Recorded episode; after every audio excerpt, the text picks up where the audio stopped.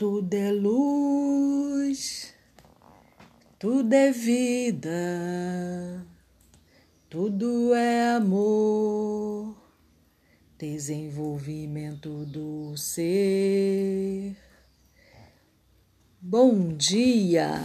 Vamos a uma mais nova leitura do nosso livro, O Nosso Lar, né, escrito pelo Espírito André Luiz no psicógrafo, pelo psicógrafo mecânico Francisco Cândido Xavier, como eu já expliquei em outros, né? Psicógrafo, quase não sai, mecânico, é aquele que o próprio espírito usa o mecanismo da mão do médio para escrever, não passa pela consciência do médio, não passa pelo filtro do médio é só o espírito usando a mão do médium mecanicamente. Tá? Daí psicografia mecânica. O braço só é um instrumento usado como uma luva para o espírito que quer psicografar. Tá? Então vamos a mais uma leitura. Faz um tempinho que eu não leio, né? Eu não vou marcar horário porque eu não sou uma pessoa de horário. Entendeu? É, esta sou eu. Eu não sou uma pessoa que fala assim, ah, toda terça-feira, tal hora eu vou fazer um novo podcast. Infelizmente, eu ainda não consegui alcançar essa disciplina. Entendeu? Eu, acho, eu creio que é uma disciplina. Como eu não sou uma pessoa de hábitos, eu estou começando a criar certos hábitos é, positivos, né, no momento. Então, eu não sou uma pessoa muito organizada também nesse sentido de ah, não, eu vou me comprometer com vocês de toda terça, toda quarta, tal hora, fazer nova, fazer nova leitura. Não vai dar, por enquanto. Então, eu não vou me comprometer com aquilo que eu não sei que no momento não dá. Eu vou tentar. Por enquanto, só isso. Eu vou tentar. Eu estou indo devagar nesse, nesse aspecto. Né? Então, hoje, dia 14 de janeiro de 2022, primeira leitura do ano. Né? Então, vamos lá. Novas perspectivas. Viva o ano novo. Ainda podemos ainda estar aí adquirindo novas perspectivas, não expectativa, é perspectiva ou novos rumos né? O título desse capítulo é o capítulo 26. São novas perspectivas para o André, né? Vamos lá. Ponderando as sugestões carinhosas e sábias da mãe de Lísias, né? Nós vimos aí o último capítulo, em que a genitora de Lísias, a dona Laura, dá alguns conselhos para o André, né? Eu vou dar uma lidinha aqui que eu achei muito interessante. No finalzinho do capítulo anterior, capítulo 25. A ciência de recomeçar é das mais nobres que nosso espírito pode aprender. É, como eu falei, eu não sou uma pessoa de hábitos, não sou muito disciplinada nesse sentido. Mas eu posso sempre recomeçar, eu posso sempre me reinventar e posso me tornar uma pessoa de hábito. Eu não sou agora, neste momento, nesse instante. Mas eu não sei amanhã, né? Daqui a algumas horas. São muito raro raros os que a compreendem nas esferas da crosta. Eu achei interessantíssimo, né? Já tinha comentado no capítulo anterior, a fala de a ciência de recomeçar, né? A ciência. Toda vez que nós falamos do termo, usamos a palavra ciência, né? Ela se refere a pesquisar, a experienciar, fazer um estudo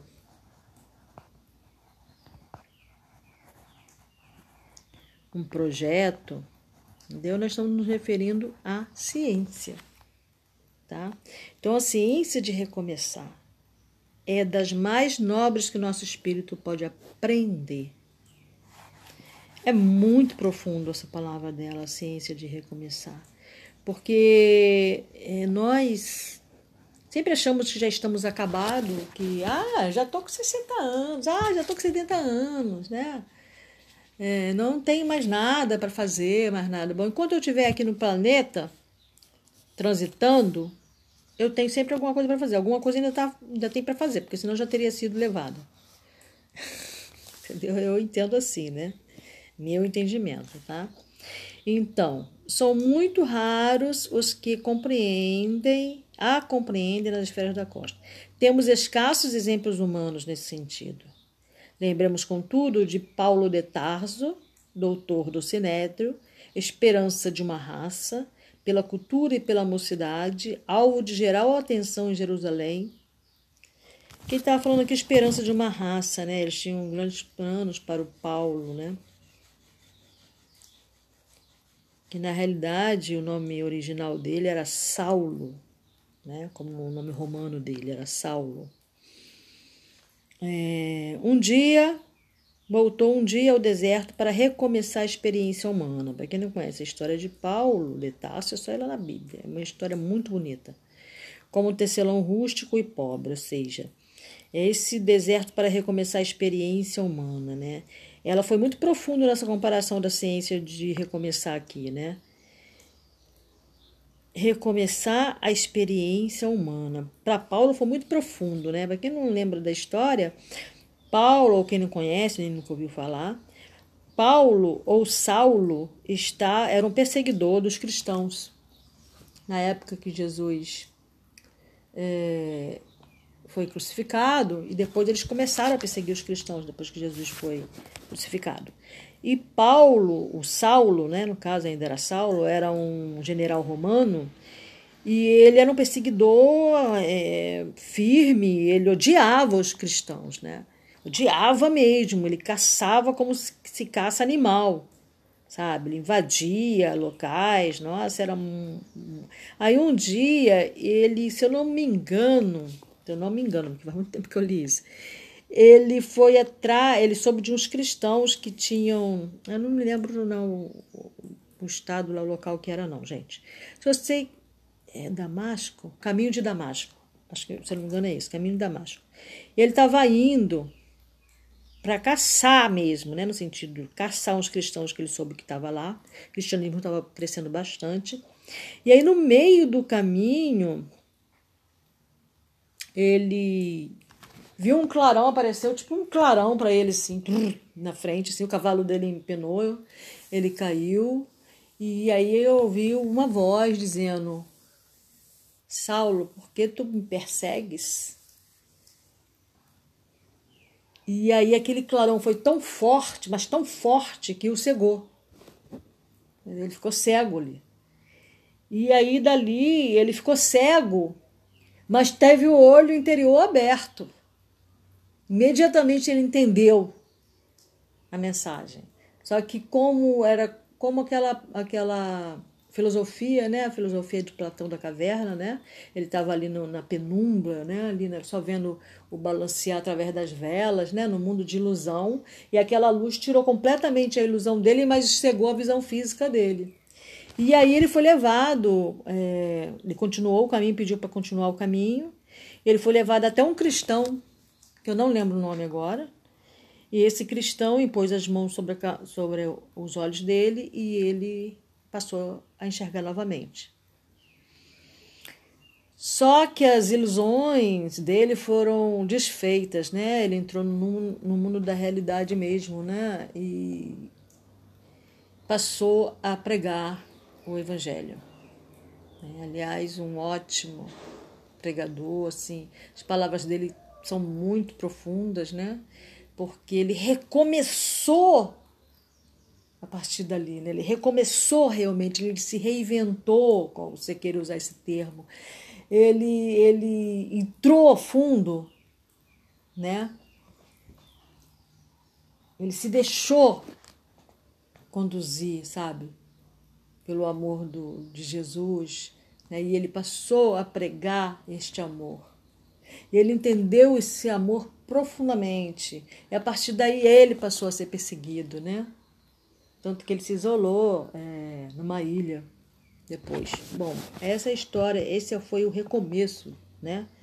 Que depois ele ficou sendo conhecido como Paulo de Tarso, Tarso porque era a cidade de, de nascimento dele, né? Ele tirou o nome Saulo e passou a ser usado o nome Paulo, né? E ele era um general bastante conceituado em Roma, respeitado, né?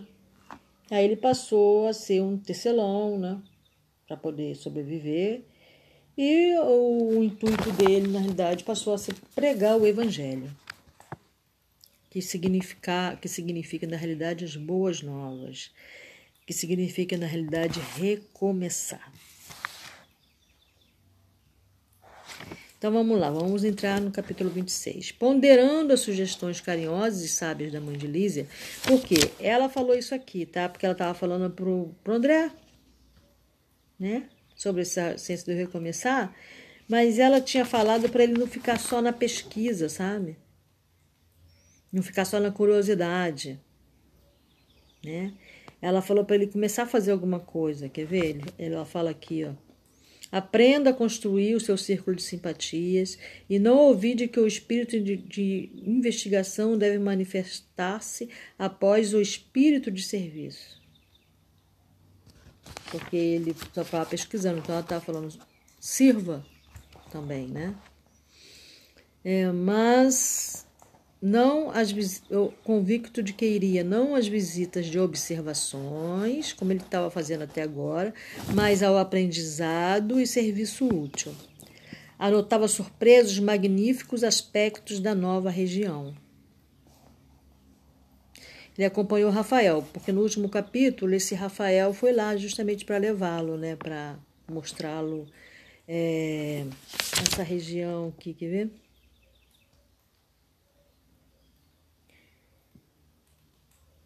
É Rafael que vem buscá-lo. Vá, meu amigo, pensando em Jesus, trabalhe para o bem dos outros, para que possa encontrar seu próprio bem. Né? Rafael foi buscá-lo para levá-lo no ministério. Então tá. Anotava surpresos magníficos aspectos da nova região, rumo ao local onde me aguardava o ministro Genésio. Ministro Genésio, ministro da regeneração.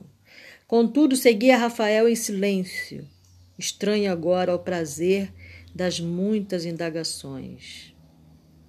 Quer dizer, silêncio, né? O silêncio para ele estava sendo estranho, já que ele era o da. Do porquê, porquê, porquê, porquê. Como, como, como, como. Em compensação, experimentava novo gênero de atividade mental, né? Do silêncio mental. Dava-me todo a oração então, junto do silêncio, ele entrou, a mente dele entrou em oração, pedindo a Jesus que me auxiliasse nos caminhos novos, a fim de que não, a fim de que me não faltasse trabalho e força para realizá-lo. Antigamente, havia essas manifestações da prece, antigamente o que ele fala aqui é quando ele vivia na carne, tá? Ele demorou a beça, inclusive, né, no, no umbral, porque ele não tinha o hábito da prece. É, isso aí. Na primeira prece que ele fez, ele conseguiu ver o, o Clarencio, o ministro Clarencio da regeneracionalidade, o ministro Clarencio, e que era amigo do, da mãe dele, que estava ali todos os dias do lado dele, dando passo magnético, ajudando ele, não via. Só quando ele é, fez uma prece, é que ele conseguiu abrir os olhos e ver Clarence do lado dele, e aí ele foi resgatado. Agora utilizava como valioso ponto de referência. Aqui ele nos ensina como orar, né? O que, que significa oração, né? É, às vezes a gente fala assim, ah, eu não peço mais, não, não. como se a oração fosse só pedir, pedir, pedir, né? A oração é você fazer conexão com o mundo espiritual, é você abrir a sua energia, é você abrir seu coração, abrir sua mente, né? É fazer conexão. Não é questão de pedir ou deixar de pedir. Entendeu? Agora utilizava como valioso ponto de referência sentimental ao propósito de serviço. Aqui no caso ele estava usando né, a prece, como ele falou, o que, que ele pediu? Que Jesus o auxiliasse nos caminhos novos né, no recomeço, a fim de que não faltasse trabalho e força para realizar esse trabalho. Né? Eu acho que é, pedir coisas é, não precisa, sabe? Quando você pede coisas, é, força, como essa aqui, é, como fala, todo o resto será acrescentado, né? As coisas da matéria. É, o próprio Rafael, de quando em vez, lançava-me curioso olhar, como se não devesse esperar tal atitude da minha parte. Ou seja, alguém já devia ter falado, se prepara para ouvir bastante pergunta, tá? Deve ter falado para ele, né? Porque ele já teve com outros, né? Ali visitando o nosso lar. E devem ter falado, com certeza, né? Deixou o aeróbus à frente de espaçoso edifício. Descemos, calados. Isso aqui é um detalhe muito importante. Em poucos minutos, achava-me diante do respeitável Genésio, um velhinho simpático, cujo semblante revelava, entretanto, singular energia. Ou seja, ele colocou como um velhinho e disse que ele tinha muita energia para um velhinho, né?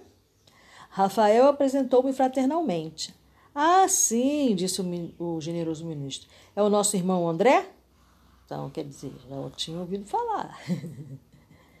Para servi-lo, respondi, respondi. Tenho notificação de Laura referente à sua vinda. Fique à vontade. Nesse inteirinho, o companheiro aproximou-se respeitosamente e despediu-se, abraçando-me em seguida.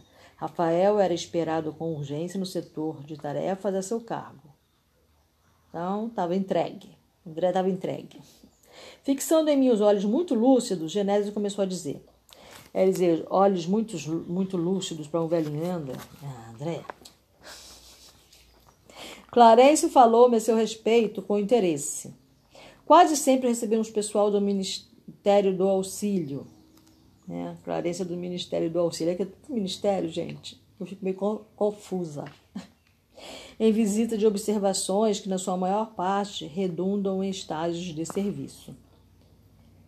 Compreendi a sutil alusão e obtemperei. Este é o meu maior desejo. Tenho mesmo suplicado às forças divinas que me ajudem o espírito frágil, permitindo seja convertida a minha permanência nesse ministério em estado de aprendizado. Isso aí, André, perfeito. Perfeito, entendeu muito bem o recado do Clarencio. Perfeito. Genésio parecia comovido com as minhas palavras, e valendo-me das inspirações que me inclinavam à humildade, roguei de olhos úmidos. Senhor ministro, compreendo agora que minha passagem pelo Ministério do Auxílio se verificou por meio da graça misericordiosa do Altíssimo, talvez devido à constante intercessão de minha devotada e santa mãe. Noto, porém, que somente venho recebendo benefícios, sem nada produzir de útil. Aqui teve capítulo anterior em que ele é, foi na sala do ministro Clarence recebeu umas instruções bem duras. É, Clarence foi até bem duro com ele, sabe? É por isso que ele está falando isso agora, ele entende a função. Certo, meu lugar é aqui, nas atividades regeneradoras se possível, faça por obsequio, seja transformada a concessão de visitar em possibilidade de servir. Né? Seguiu direitinho o conselho de Laura. Compreendo hoje, mais que nunca, a necessidade de regenerar meus próprios valores. Então, isso aqui está dentro da ciência do recomeçar.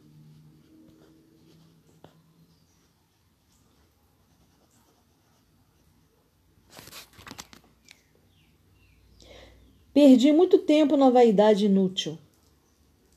Fiz enormes gastos de energia na ridícula adoração de mim mesmo. Então, quando ele falou a primeira vez com o Clarencio, o Clarencio não o chamou de vaidoso, mas jogou assim duro com ele nas palavras, indicando, indicando esse, essa problemática da vaidade. Satisfeito, notava ele no fundo de meu coração a sinceridade viva.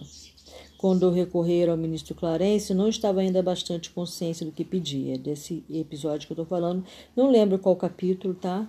é anterior, é anterior a esse. Se eu não me engano, foi lá pelo décimo. Não sei, eu não sei dizer não. Foi capítulo? De repente eu dou uma olhada aí, dou uma dica na, na inscrição. Queria serviço, mas talvez não desejasse servir. Né? Porque você querer serviço é uma coisa, desejar servir é outra. É uma frase que eu devo pensar para mim mesma. Queria serviço, mas talvez não desejasse servir. Não entendia o valor do tempo, nem enxergava as bênçãos santificantes da oportunidade. No fundo, era o desejo de continuar a ser o que tinha sido até então. O médico orgulhoso e respeitado, cego nas pretensões descabidas do egotismo em que vivia, encarcerado nas opiniões próprias. Né? Que ele queria que ele botou assim. Queria serviço, mas talvez não desejasse servir. Por quê? Por causa desses sentimentos aqui a qual ele acabou de falar. Eu, desse aqui eu achei interessante ele falar carcerado nas opiniões próprias, né? A gente vê tanto isso, né? Eu posso olhar por mim mesmo às vezes, encarcerado. Eu estou tentando é, soltar os grilhões, né? E esse é um, né?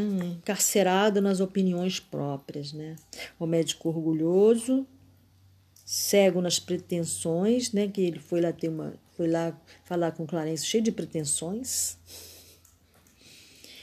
encarcerado nas opiniões próprias. A gente não só fica encarcerado na nossa própria opinião, como encarceramos as pessoas com quem nós convivemos e que nós conhecemos anos, né? É, encarceramos naquilo que a gente viu nelas naquele momento ou que viveu com elas, esquecendo que que a mudança ocorre diariamente, que a Rosângela que está falando hoje, ou a buscadora que está falando hoje não é a mesma, ou a observadora que está falando hoje não é a mesma de ontem, do último podcast, com certeza. No entanto, agora, diante do que vira e ouvira, compreendendo a responsabilidade de cada filho de Deus na obra infinita da criação, compreendendo a responsabilidade de cada filho de Deus na obra infinita da criação. Será que eu compreendo essa responsabilidade? E você, compreende?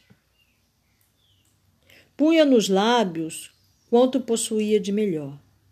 Era sincero, enfim. Não me preocupava o gênero de, de tarefa. Procurava o conteúdo sublime do espírito de serviço. O velhinho fitou-me surpreendido e perguntou: É mesmo você o ex-médico? Quer dizer, lá tem fofoca também, né? Isso aí fizeram fofoquinha do, do André, né? Alguém fez fofoquinha dele, porque as pessoas estavam se surpreendendo é porque alguém falou dele, né? Ô povo, aqui e acolá. É mesmo você, o, o ex-médico? E ele eh, nem conhecia André, né? Então, como é que ele teve essa expressão aqui? Hum. Sim, murmurei acanhado. Genésio calou por momentos, como buscando resolução para o caso dizendo então: Louvo seus propósitos e peço igualmente ao Senhor conserve nessa posição digna. E, como que preocupado em levantar meu ânimo e acender-me no espírito novas esperanças, acentuou: Quando o discípulo está preparado, o pai envia o instrutor. Essa frase ficou famosa, né? Ou essa frase ela já era famosa, é uma frase filosófica.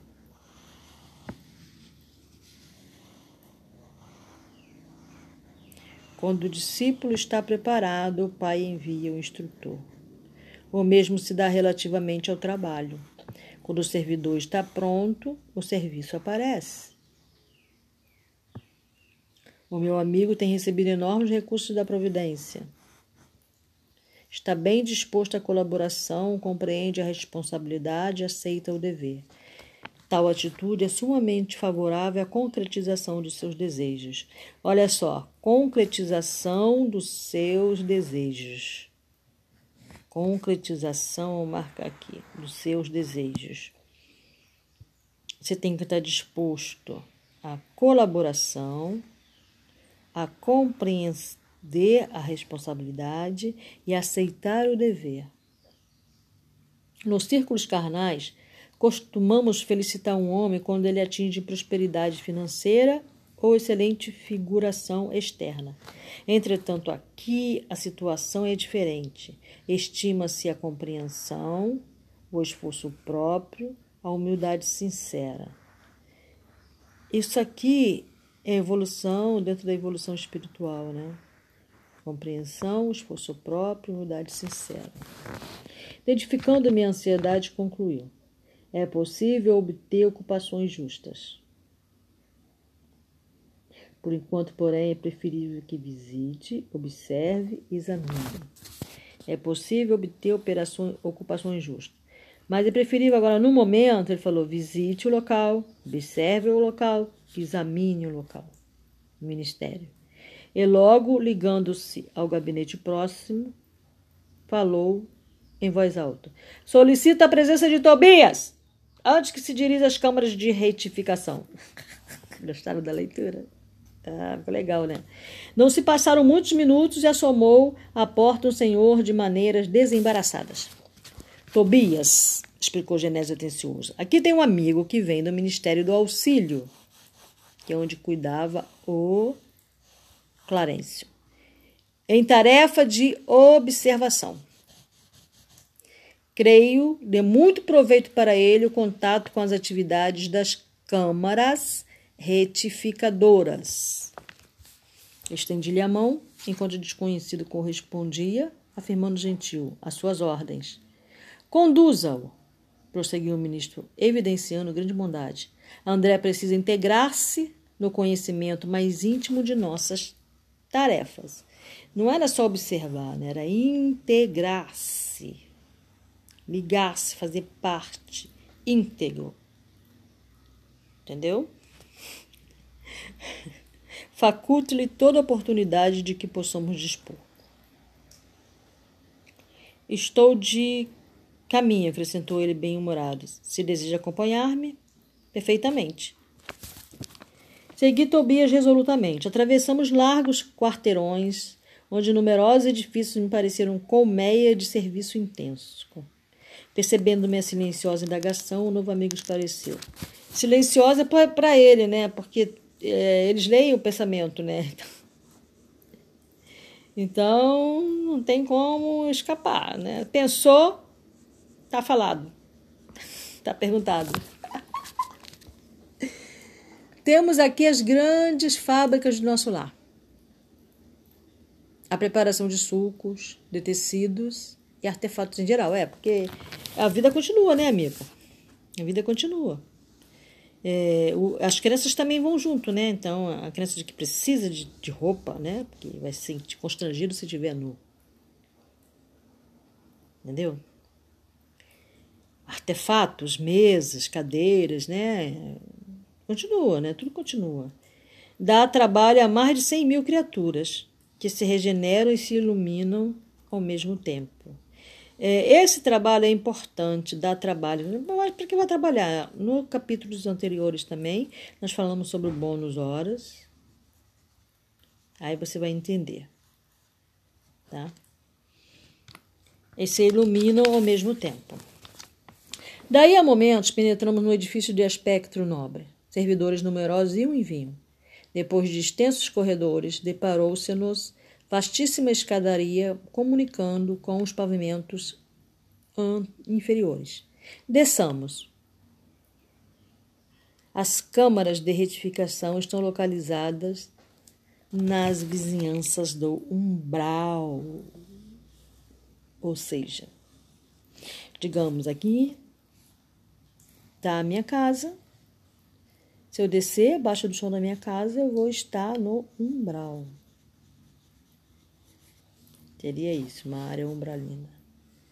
Aqui está o nosso lar, desceu uma escada, foi para a área de retificação, onde melhor retificação significa é, acertar, consertar, algo assim, né? Então é isso, retificação. Eu vou retificar o erro cometido na carta, por exemplo, né? É, poderia ser chamada de regeneração também ou a ciência do recomeçar. estão localizados nas vizinhanças do umbral. Os necessitados que aí se reúnem não toleram as luzes, nem a atmosfera de cima, nos primeiros tempos de moradia em nosso lar. É interessante ele falar isso, né? É muito interessante ele falar isso, porque eu estudei no colégio interno, muito interessante, agora eu fiz associação, eu estudei no colégio interno, nesse colégio interno tinha um porão. E ali ficavam muitos espíritos, porque eu lembro que eu era pequena, eu morria de medo de ir ali, nessa, nessa, antes, era uma porta fechada que dava para um porão, sabe? E esse porão não era aberto nunca, não, não recebia luz, e era um local Hoje nós lavávamos as mãos, tinha uma, uma grande pia, né, assim, retangular, com várias torneiras. Aí ali, quando a gente era tocava um sino para a gente almoçar, por exemplo, a gente passava por ali, lavava os pés, lavava as mãos, né? Que a gente era criança, né? Fazia, tava sujo e tal.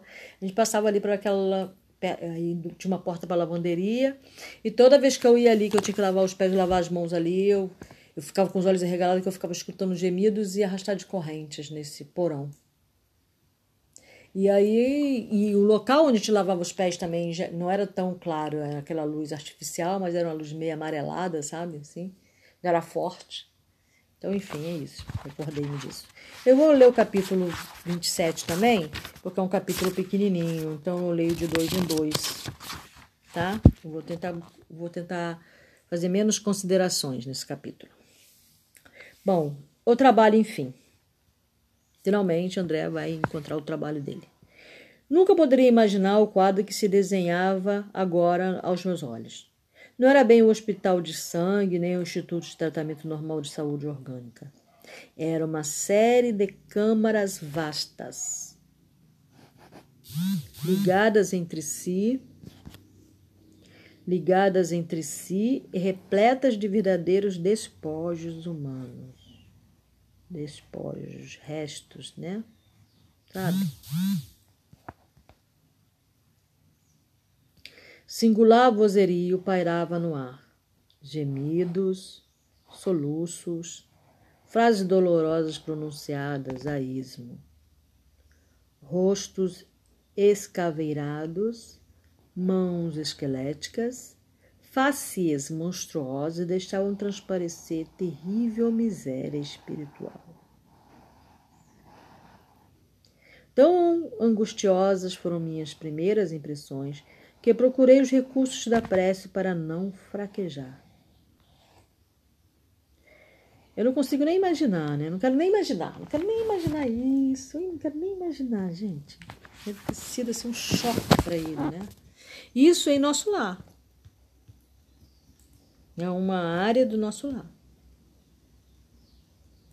Eu não me lembrava de ter lido, eu já li esse livro aqui umas dez vezes, gente. Eu não lembrava dessa, dessa parte. Tobias, imperturbável, chamou a velha servidora que acudiu atenciosamente. Beijou poucos auxiliares. O que aconteceu? O ministro Flacos esclareceu a velhinha em um tom respeitoso. Determinou que a maioria acompanhasse os samaritanos. Samaritanos são os espíritos benfeitores, né? Você lembra da história lá da Bíblia, né? O bom samaritano. Para os serviços de hoje nas regiões do umbral. Quer dizer, eles saíram dali e foram para a região do umbral resgatar, ajudar, etc. Há que multiplicar energias, tornou ele sereno. Não temos tempo a perder. Então, como tinham poucos servidores, maiores energias teriam que usar os que estavam ali. Irmão Tobias, irmão Tobias, por caridade, gritou um ancião gesticulando agarrado ao leito, a maneira de louco. Estou a sufocar, isto é mil vezes pior que a morte na terra. Socorro, socorro, quero sair, sair. Quero ar, muito ar. Eu lembro quando. Agora eu estou lendo isso aqui, gente. Eu estou lembrando muito dos, da, do que, das peias da Oasca. Por isso que outro dia eu comentei, né? Veio à minha mente que você vivenciar essa cerimônia da Oasca é como você está passando por um umbral já na terra, sabe? Quando eu pensei nisso, eu pensei, ah, eu vou querer fazer mais ayahuasca. Quero sair daqui ir direto para onde tiver de ir. e sem ficar muito tempo no umbral. Tobias aproximou-se, examinou-o com atenção e perguntou: Por que teria o ribeiro piorado tanto? Experimentou uma crise de grandes proporções, explicou a serva. E o assistente Gonçalves esclareceu que a carga de pensamentos sombrios. André volta muito né, a isso. Pensamentos, pensamentos, pensamentos. Cuidado com o pensamento, cuidado com o pensamento, cuidado com o pensamento. Pensamentos sombrios, não. Uh -uh, uh Emitidos pelos parentes encarnados, pelo amor de Deus. Quando eu me for, só façam prece de oração para mim, de alegria. Era a causa fundamental desse agravo. Pensamentos sombrios emitidos pelos parentes encarnados. Isso é muito sério. Estou brincando aqui, mas é muito sério. Tô brincando para descontrair, né? mas é muito sério. Era a causa fundamental desse agravo. Visto achar-se muito fraco e sem ter acumulado força mental suficiente, né? ele próprio não tinha força mental, para desprender-se dos laços mais fortes do mundo, então ele também estava agarrado né, a esses parentes, a, a, as coisas materiais. O pobre não tem resistido como seria de desejar. Disse que não ia comentar muito, né? Também. Enquanto o generoso Tobias acariciava a fronte do enfermo, a serviçal prosseguia esclarecendo. Hoje, muito cedo, ele se ausentou sem consentimento nosso a correr desabaladamente. Gritava que ele exigia uma presença no lar, que não podia esquecer a esposa e os filhos chorosos, que era crueldade retê-lo aqui distante do lar. Lourenço e Hermes esforçaram-se por fazê-lo voltar ao leito, mas foi impossível. Deliberei então aplicar alguns passos de prostração. Passes de prostração. Subtrair-lhe as forças e a motilidade em benefício dele mesmo. E tem passe, dependendo do passe, pode prostrar a pessoa. E a gente, se não conhecer quem dá passe, se não conhece os tipos de passe, pode dar um passe de prostração a alguma pessoa sem saber. Faz muito bem, fez muito bem. É preciso, vou pedir providências contra a atitude da família. Olha, vamos ler isso aqui com atenção. É preciso que ela receba maior bagagem de preocupações. Ui! Olha isso! Acredite se quiser. Vou pedir providências contra a atitude da família. É preciso que ela receba maior bagagem de preocupações para que nos deixe o Ribeiro em paz. Então, ou seja, eles têm que ter outras preocupações, acontecer outras coisas na vida deles e eles esquecerem um pouco do Ribeiro. Hum, escutaram, né? Fixei o doente procurando identificar-lhe a expressão íntima, verificando a legítima expressão de um dementado. Ele chamara Tobias como uma criança que conhece o benfeitor, mas acusava profundo alheamento de quanto se dizia a seu respeito. Notando uma admiração, o novo orientador explicou: o pobrezinho permanece na fase de pesadelo, em que a alma pouco mais vê e ouve que as aflições próprias, voltada para si mesmo, né? O homem, meu caro, encontra na vida real o que amontoou para si mesmo. Nosso Ribeiro deixou-se empolgar por numerosas ilusões. Eu quis indagar a origem de seus padecimentos, conhecer-lhes a procedência histórico da situação. Entretanto, recordei as criteriosas ponderações da mãe de Lisas relativa à curiosidade Sabe aquela conversa, aquele pergunta por curiosidade? Calei. Tobias dirigiu ao enfermo generosas palavras de otimismo e esperança. Prometeu que iria providenciar recursos a melhoras, que mantivesse calma e benefício próprio e que não se aborrecesse por estar preso à cama. Ribeiro, muito trêmulo, rosto ceráceo, esboçou um sorriso muito triste e agradeceu com lágrimas. Seguimos através de numerosas filas de camas bem cuidadas sentindo a desagradável exalação ambiente oriunda, como vinha a saber mais tarde, das emanações mentais. Ou seja, aquilo que a gente irradia da nossa mente tem cheiro. Não é uma onda vazia, só um, um emaranhado de, de, de, de fios elétricos, que ou forma de onda, não sei o que era. Essas emanações mentais exalam odor.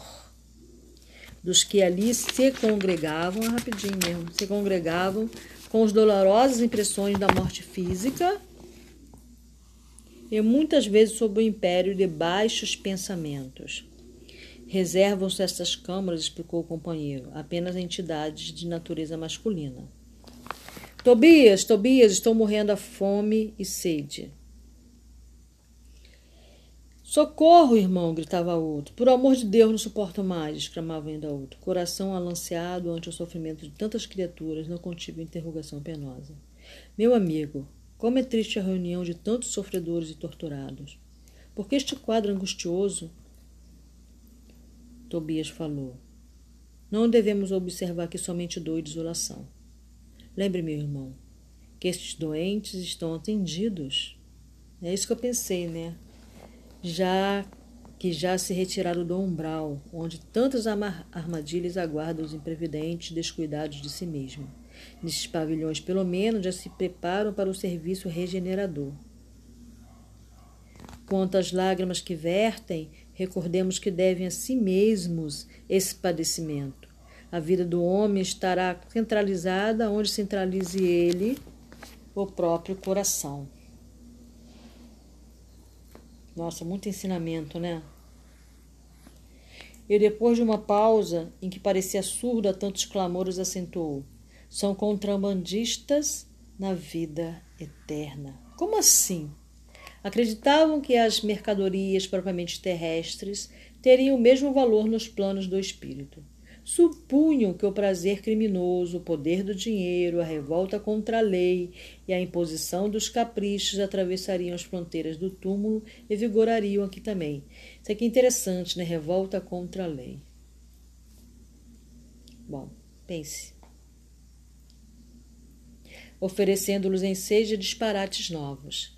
Foram negociantes imprevidentes, esqueceram de cambiar as posses materiais em créditos espirituais Deu a entender isso. Não aprenderam as mais simples operações do câmbio do mundo. Quando iam a Londres, trocavam contos de réis por libras. Entretanto, nem com a certeza matemática da morte carnal se animaram a adquirir os valores da espiritualidade. Nossa! Agora, que fazer? Temos os milionários das sensações físicas transformados em mendigos da alma. Hum. Realíssimo! Tobias não podia ser mais lógico. Meu novo instrutor, após distribuir conforto e esclarecimento a, granel, conduziu-me à vasta câmara anexa em forma de grande enfermaria, notificando: Vejamos alguns dos infelizes semimortos. Narcisa, servidora, acompanhava-nos solícita. Abriu-se a porta e quase cambaleei ante a surpresa angustiosa. Trinta e dois homens de semblante patibular permaneciam inertes em leito, leitos muito baixos, evidenciando apenas leves movimentos de respiração. Fazendo gesto significativo com o indicador, Tobias esclareceu. Esses sofredores padecem um sono mais pesado do que outros de nossos irmãos ignorantes. Chamamos-lhe crentes negativos.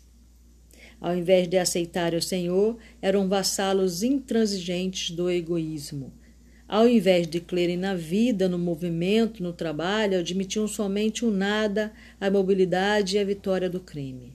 Converteram a experiência humana em constante preparação para um grande sono, e como não tinham qualquer ideia do bem a serviço da coletividade, não há outro recurso senão dormirem longos anos em pesadelos sinistros. Ai, Jesus! Era melhor ficar no umbral? Não, né? Não conseguia externar meu espanto. Muito cuidadoso, Tobias começou a aplicar passes de fortalecimento sob meus olhos atônitos. Fim da operação, nos dois primeiros começaram ambos a expelir negra substância pela boca. Eu já vi essa negra substância, sair essa negra substância pela boca na, quando eu fiz a cerimônia da ayahuasca. Espécie de vômito escuro e viscoso, com terríveis emanações cadavéricas. São fluidos venenosos que segregam. Narcisa fazia o possível para atender prontamente a tarefa de limpeza. Grande número deles deixava escapar a mesma substância negra e fétida. Foi então que instintivamente me agarrei aos petrechos de higiene e lancei meu trabalho com ardor. A servidora parecia contente com o auxílio, ao passo que Tobias me dispensava olhares satisfeitos. O serviço continuou por todo o dia, custando-me um abençoado suor, e nenhum amigo do mundo poderia avaliar a alegria sublime do médico que recomeçava a educação de si mesmo na enfermagem rudimentar. A alegria sublime do médico que recomeçava a educação de si mesmo na enfermagem rudimentar. Fantástico, gente, essa leitura de hoje. Nossa, estou assim. Vou dar uma relida em algumas partes que chamaram a atenção para fazer uma meditação a respeito delas, me autoavaliar e ver o que, que eu posso fazer por mim mesmo.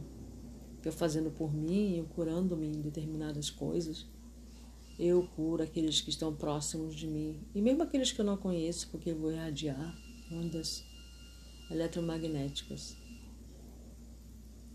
que alcançam né? Muitas outras ondas. Então é isso. Louvado seja Deus para sempre, seja louvado. Mas tem pão que eu não termino com essa frase, né? Mas eu tô aqui falando a frase, tô olhando aqui a natureza à minha frente tô pensando, nossa, tô com a cabeça assim, quente, assim, de um calor na mente. Muita informação e muito profunda essa leitura de hoje. Me comoveu bastante. Então é isso, fiquem com a luz de Deus, o Criador de tudo que é. O grande Espírito ilumine seus caminhos e os meus caminhos, os nossos caminhos, ajudando-nos a nos compreender, a ver-nos tal como nós somos no momento, para que daqui a instantes não seja mais. Que eu entenda e que vocês entendam a ciência do recomeçar. Amém.